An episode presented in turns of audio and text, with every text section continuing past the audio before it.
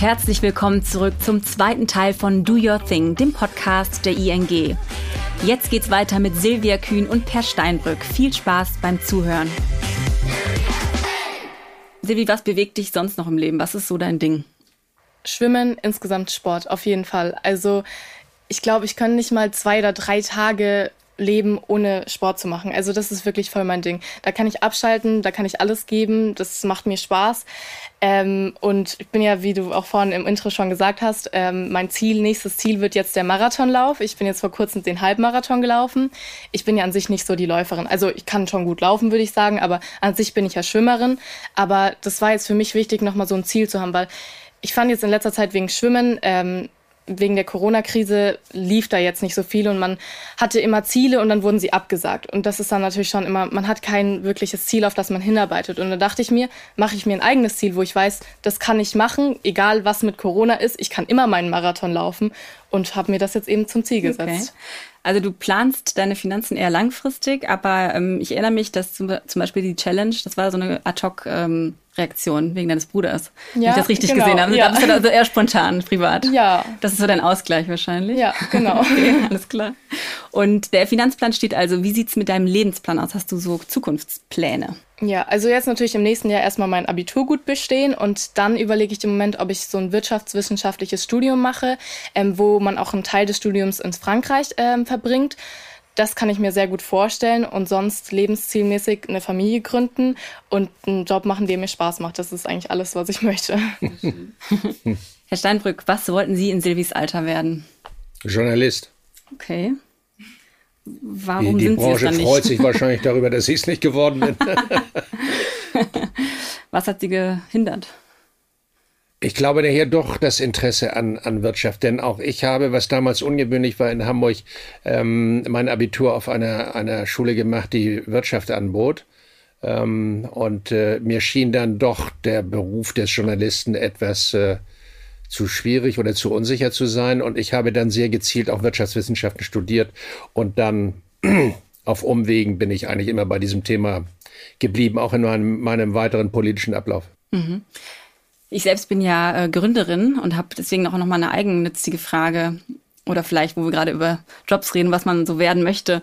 Und zwar habe ich mein Business damals mit einem größeren Anteil an Fremdkapital gestartet und äh, würde gerne wissen, Herr Steinbrück, was die jungen Gründerinnen äh, im Hinblick darauf raten. Die erste Feststellung ist, dass die Bereitstellung von Gründungskapital oder Wachstumskapital in Deutschland skandalös unterentwickelt ist für Sie als Gründerin oder für andere auch. Ich selber habe diese Erfahrung gerade aktuell gemacht mit einem Start-up-Unternehmen, das ich gerne betreue. Es ist sehr schwer im Vergleich zu anderen Ländern, insbesondere natürlich der angloamerikanische Bereich. Aber ich habe auch den Eindruck, in anderen Ländern in Europa, die besser aufgestellt sind, in Deutschland wirklich Risikokapital zu bekommen. Äh, sie müssen gleich äh, Sicherheiten hinterlegen, was Sie natürlich als junge Gründerin oder Gründer nicht können.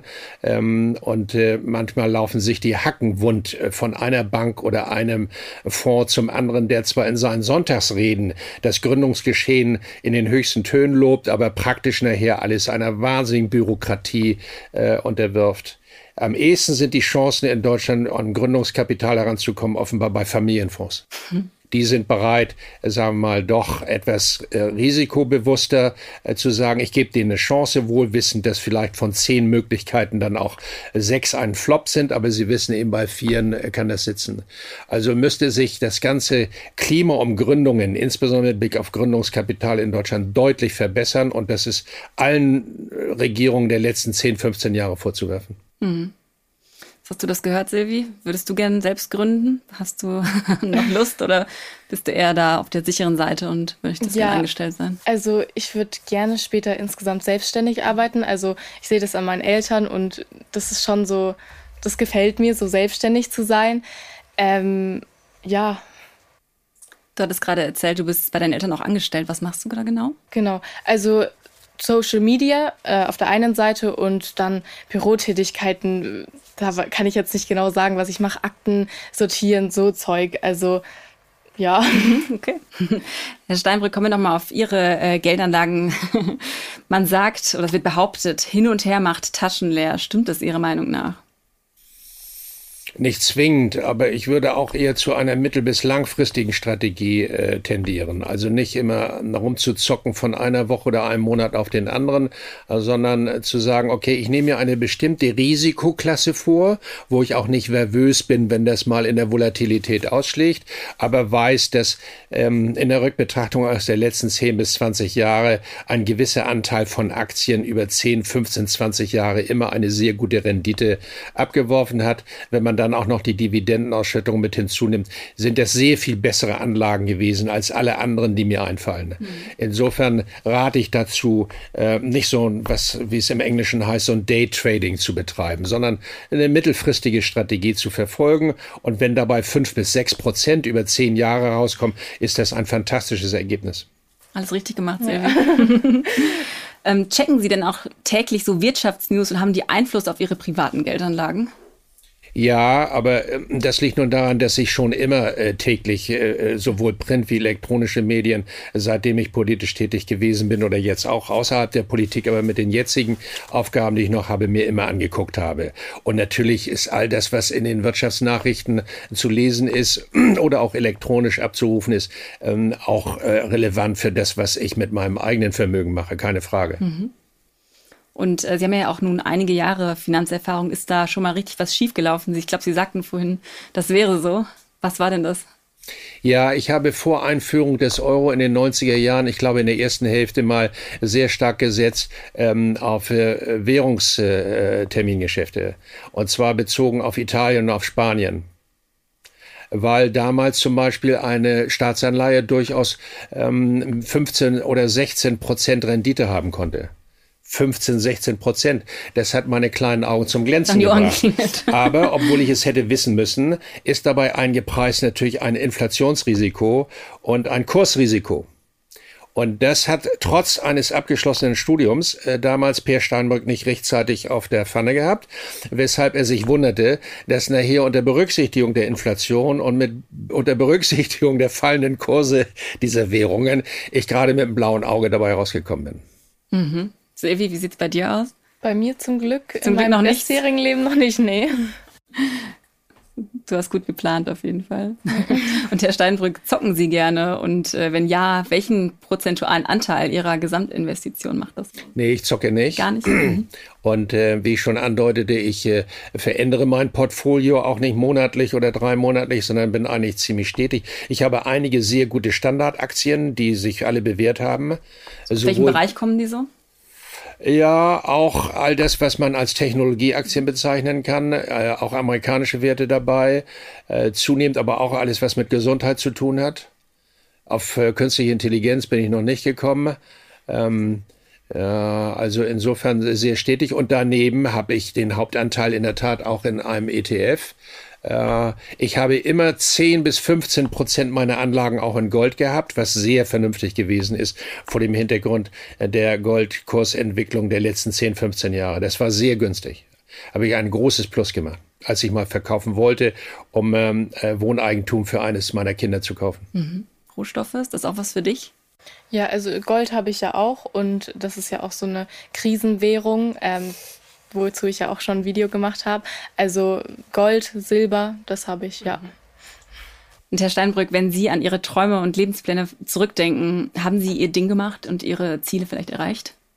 Ich bin sehr zufrieden und fühle mich auch äh, unter Corona-Bedingungen doch äh, das Gefühl zunehmend eine Rolle gespielt, dass ich auch sehr privilegiert bin. Mhm. Von der materiellen Situation, von den Familienverhältnissen her, von der Wohnsituation und das im Vergleich zu vielen Menschen, die unter anderen Bedingungen auch Kinder erziehen müssen, bei anderen Wohnverhältnissen, die teilweise um ihre Existenz ähm, zu kämpfen haben, ist mir sehr bewusst, dass ich auf der ähm, goldenen Seite des Ufers lebe. Mhm. Und das äh, führt auch dazu, dass ich nicht zu nörgeln habe oder irgendwie, ähm, ja, äh, in diesen Tonfall hineinkomme, ach, wie ist das alles schrecklich. Ich weiß, für andere ist es schrecklich, aber nicht für mich. Aber wie ähm, sind Sie zur Politik gekommen? War das etwas, was Sie schon immer machen wollten? War das früher etwas, wo Sie sagen, das ist mein Ding, das will ich machen? Oder wie war da der Weg? Ja, ich glaube schon. Also ich war äh, zeitgeschichtlich und politisch immer interessiert. Äh, ich glaube, ich habe mit 13, 14 die ersten Biografien gelesen über Politiker im In- und Ausland. Ich glaube, die erste Churchill-Biografie habe ich mit 14 gelesen. Äh, und ich bin auch relativ schnell dann ja in eine Partei angetreten und äh, habe mich auch politisch engagiert. Äh, in politische Ämter bin ich eher auf Umwegen gekommen. Heißt? Naja, ich habe nicht diese, äh, was man als Ochsentour bezeichnet. Ich bin nie in einem Ortsverein besonders aktiv gewesen, sondern ich wurde ähm, Mitarbeiter in Bundesministerien und einer dieser Bundesminister hat mich zu seinem persönlichen Referenten gemacht, Mitte der 70er Jahre. Und von da aus ging es immer weiter, auch in, äh, sag mal, äh, Funktion der politischen Administration, bis ich dann Staatssekretär wurde und dann Landesminister und dann äh, ging das weiter. Aber ähm, es ist auch Ausdruck gewesen, dass ich schon ich will nicht sagen, die 68er, die viel zitierten Jahre prägend gewesen sind, aber sie spielten natürlich eine Rolle. Sie führten zu einer Politisierung weiter Teile meiner Generation und ich gehörte auch dazu. Okay. Und äh, Sie sagten gerade, dass Sie schon ja auch Ihren Traum jetzt leben, ne? privilegierten Traum, schöne Familie, Haus. Äh, hat Ihnen der Umgang mit Finanzen oder der frühe Umgang mit Finanzen dazu geholfen? Ja, indem ich natürlich in der Lage gewesen bin, ein gewisses Vermögen äh, zu entwickeln ähm, dieses Vermögen, wie ich äh, zugebe, auch so verwaltet haben, dass es mir nicht wieder unter den Händen weggeschmolzen ist und ich deshalb in der Lage gewesen bin, für mich und meine Frau Wohneigentum zu erwerben und meinen Kindern behilflich äh, gewesen zu sein, auch einen gewissen Staat zu haben. Aber auch nicht so, dass sie nun auf, äh, äh, wie soll ich sagen, Samtkisten gebettet gewesen sind, sondern es gehört auch immer dazu, dass sie ihren Eigenanteil ähm, äh, beitragen mussten und sich selber entwickeln müssen. Hm. Aber sonst sollte man jungen Menschen schon raten, sich frühzeitig damit zu beschäftigen, um die Träume zu verwirklichen. Ja, sag mal, äh, das, das auch, auch das ganz normale Leben zu gestalten. Ne? Ich glaube, so wie auf anderen Gebieten auch, muss man den Verstand da einfach erweitern und heranführen an teilweise sehr komplexe Fragen, von denen ich aber auch glaube, dass man sie einfacher erklären kann, so dass viele Menschen sie verstehen. Ne? Ich glaube, dass eine selbstbewusste Gesellschaft einfach über wirtschaftliche Verhältnisse besser Bescheid wissen muss und dann allerdings auch diejenigen danach beurteilt. Politiker genauso wie Manager, genauso wie Gewerkschaften. Mhm. Silvi, du machst das besonders schön, kurz und knackig, ähm, wie ja. deine Videos äh, schwierige Sachen einfach erklärst. äh, Herr Steinbrück, was ähm, wollen Sie noch machen? Welche Träume beflügeln Sie heute? Ich würde gerne mal nach Kanada reisen und wahrscheinlich ähm, mit der ganzen, mit dem ganzen Clan meiner Familie auch nochmal irgendwo nach Südafrika äh, weil ich zwei, drei Reisen dorthin gemacht in früheren Zeiten, aber insbesondere auch meinen Enkelkindern diese Welt gerne nochmal zeigen würde. Sehr schön. Und was hat ein Per Steinbrück sonst noch für Hobbys, von denen vielleicht keiner weiß, wie Gärtnern, Kunst sammeln oder ähnliches? Äh, damit ist man als Politiker sehr zurückhaltend, weil es Grenzen gibt, wo man sein Privatleben öffnet. So schlimme Hobbys. Nee, aber das wird leicht ausgebeutet und äh, unterliegt dann auch manchmal sehr schnell einer Art, wie soll ich sagen, ähm, äh, ein, eines einfachen Imagebildes. Aber ich habe äh, einen Sinn für, für Miniaturisierung. Das heißt, ich habe ein Faible für Modelle. Okay. Insbesondere auch Schiffsmodelle. Und zu meiner Freude habe ich vier oder fünf solcher Schiffsmodelle aus dem 18., 19. und 20. Jahrhundert. Und die machen mir sehr viel Spaß. Sehr schön. Und was kritisiert Ihre Familie an Ihnen? Vielleicht die Schiffe, die überall rumstehen oder gibt es noch was anderes? Ja, die müssen jedenfalls in meinem Arbeitszimmer sein. Ich habe auch, äh, wir haben noch eine Wohnung in Berlin, die will meine Frau nicht woanders haben. Äh, aber was die am meisten kritisieren, ist manchmal vielleicht eine zu scharfe Sprache. Mhm. Also ein etwas, ähm, ein, ein, ein gewissen Mangel an Diplomatie auch im innerfamiliär, in der innerfamiliären Kommunikation. Also sind Sie da schon echt authentisch im Außen wie auch im Innen gleich? Ja, es hat den Vorteil, dass immer alle wissen, woran sie mit mir sind, aber es hat offenbar auch den Nachteil, dass man leicht Menschen verletzt. Stimmt. Silvi, macht dir und deiner Generation die aktuelle Pandemielage Angst, persönlich, aber auch im Hinblick auf deine Finanzen? Also, was ich jetzt so in meinem Umfeld mitbekommen habe, Angst würde ich jetzt nicht sagen. Ich denke, dass eben wir alle sehr erleichtert sind, dass es jetzt mehr gelockert wird, dass es mit den Impfungen vorangeht, dass man einfach ja auch wieder zur Schule gehen kann, wieder Leute sehen kann, weil vor allen Dingen dieser zweite Lockdown war, glaube ich, für viele, auch für mich selber persönlich, muss ich sagen, am Ende schon ein bisschen schwer, weil man einfach so wenig sozialen Kontakt hatte und eigentlich ja so eine gewisse Monoton Monotonie in dem Tag war. Man ist aufgestanden, man hat sein Schulzeug gemacht, hat noch vielleicht Sport gemacht, aber da ist nicht viel passiert und ich glaube deswegen, dass wir alle sehr froh sind, dass jetzt einfach es vorangeht. Und im Hinblick auf meine Finanzen, nee, habe ich jetzt eigentlich keine Angst, weil Schwankungen kann ich eigentlich gut aussitzen. Sehr gut, das hatten wir vorhin schon. Ja. Herr Steinbrück, äh, Sie sind ja erfahrener Krisenmanager. Welche Erfahrungen aus der Vergangenheit helfen Ihnen mit der aktuellen Pandemie umzugehen? Vielleicht etwas, was Sie früher gelernt haben und jetzt anwenden können. Nicht panisch zu werden. Ähm, äh, keine, keine Angst zu entwickeln, sondern einen, einen kühlen Kopf zu behalten, sich der Risiken durchaus bewusst zu sein, also nicht, ähm, nicht, das, nicht, nicht verdrängend, nicht verharmlosend, aber auch nicht aufgeregt mit den Flügeln zu flattern. Das bringt nichts. Äh, selbst wenn es, äh, wenn der Wind ziemlich harsch einem ins Gesicht bläst, äh, muss man versuchen, ähm, äh, ja, überlegt zu bleiben. Mhm. Auf keinen Fall hektisch reagieren. Also ganz plötzlich von einer Minute auf die andere. Oder politisch gesehen nie etwas öffentlich anzukündigen, was man nicht halten kann, was man nicht, wo man genau weiß, das weiß ich nicht so genau. Mhm. Nicht mehr versprechen, als man halten kann. Ne?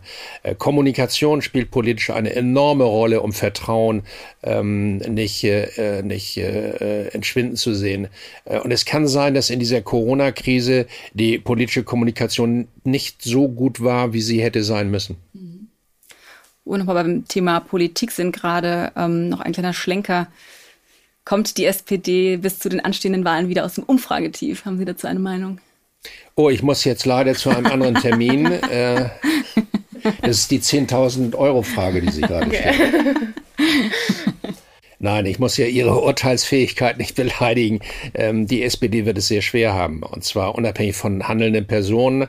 Ähm, Willy Brandt hat mal gesagt, dass die SPD auf der Höhe der Zeit sein muss. Und mein Eindruck ist, sie ist mit ihren Themen im Augenblick nicht auf der Höhe der Zeit. Und alleine den Markenkern zu präsentieren, soziale Gerechtigkeit, reicht nicht mehr, denn wir alle sind für soziale Gerechtigkeit. Und es ist inzwischen kein Alleinstellungsmerkmal mehr für die SPD. Das heißt, sie muss Themen entwickeln, die den Erwartungen der Menschen eher entsprechen, wo will uns diese Partei in den nächsten zehn oder nächsten 15 Jahren eigentlich dieses Land und uns als Gesellschaft hinführen? Und darin ist sie im Augenblick nicht sehr überzeugend. Mhm. Danke für die Einschätzung trotzdem. ähm, abgesehen von natürlich Silvis Finanzchannel, welchen YouTube-Kanal oder ähnliches nutzen Sie? Was inspiriert Sie? Nichts davon. Ich habe nie getwittert. Okay. Ähm, ich suche mir hin äh, gelegentlich ähm, äh, auf YouTube-Kanälen etwas aus, was meine drei älteren Kinder mir empfehlen, nach dem Motto, das solltest du sehen. Du solltest jetzt unbedingt sehen, wie Böhmermann den Kurz aus Österreich nachmacht ähm, oder wie Florian ähm, Schröder den Lauterbach nachmacht oder du solltest das und das sehen. Aber äh, ich bin sehr zurückhaltend im Umgang mit diesen äh, äh elektronischen Medien. Und wo möchtest du so hin mit deinem YouTube-Channel? Inwiefern? Hast du irgendwie Ziele, dass du sagst, du willst es auf jeden Fall richtig groß auffahren oder ist es so fein für dich, dass du irgendwie deine, deine Follower beglückst mit dem, was du da machst? Ja, also man hofft natürlich immer, dass die Community wächst, dass mehr, man mehr Leute damit erreicht. Ich würde mir wünschen, dass insgesamt mehr auch in Deutschland mehr junge Menschen eben auf den Kanal aufmerksam gemacht werden und halt eben mehr über Finanzen geredet wird. Das würde ich mir wünschen. Mhm. Okay.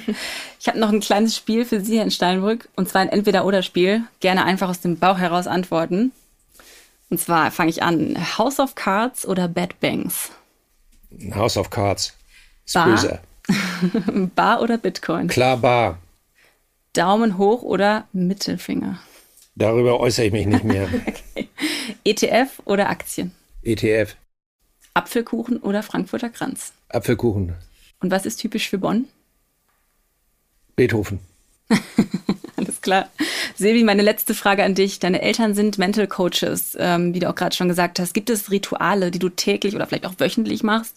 Vielleicht äh, gibt es irgendwie vielleicht einen Lifehack, den du ähm, unseren ZuhörerInnen mitgeben möchtest am Ende? Ja, also was ich täglich mache, ähm, morgens oder abends oder am besten auch beides, dass ich mir einfach drei Dinge ähm, vergegenwärtige, sag ich mal, für die ich glücklich bin, ähm, auf die ich mich freue, für die ich dankbar bin. Einfach so drei positive Sachen. Das können ganz plausible Sachen sein, wie dass heute schönes Wetter ist oder dass ich glücklich über meine Familie bin, dass ich dankbar bin, dass ich ein Dach über dem Kopf habe. Dass man sich einfach drei positive Dinge überlegt auch wenn man sich zum Beispiel auf einen Tag nicht so freut, weil irgendwas, naja, nicht so cooles ansteht, dass man trotzdem an die positiven Dinge denkt.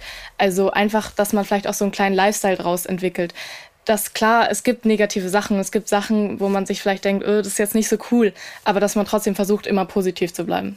Das kann ich eigentlich nur mitgeben. Das ist doch ein wunderschöner Abschluss zu einem schönen Gespräch. Vielen Dank euch beiden.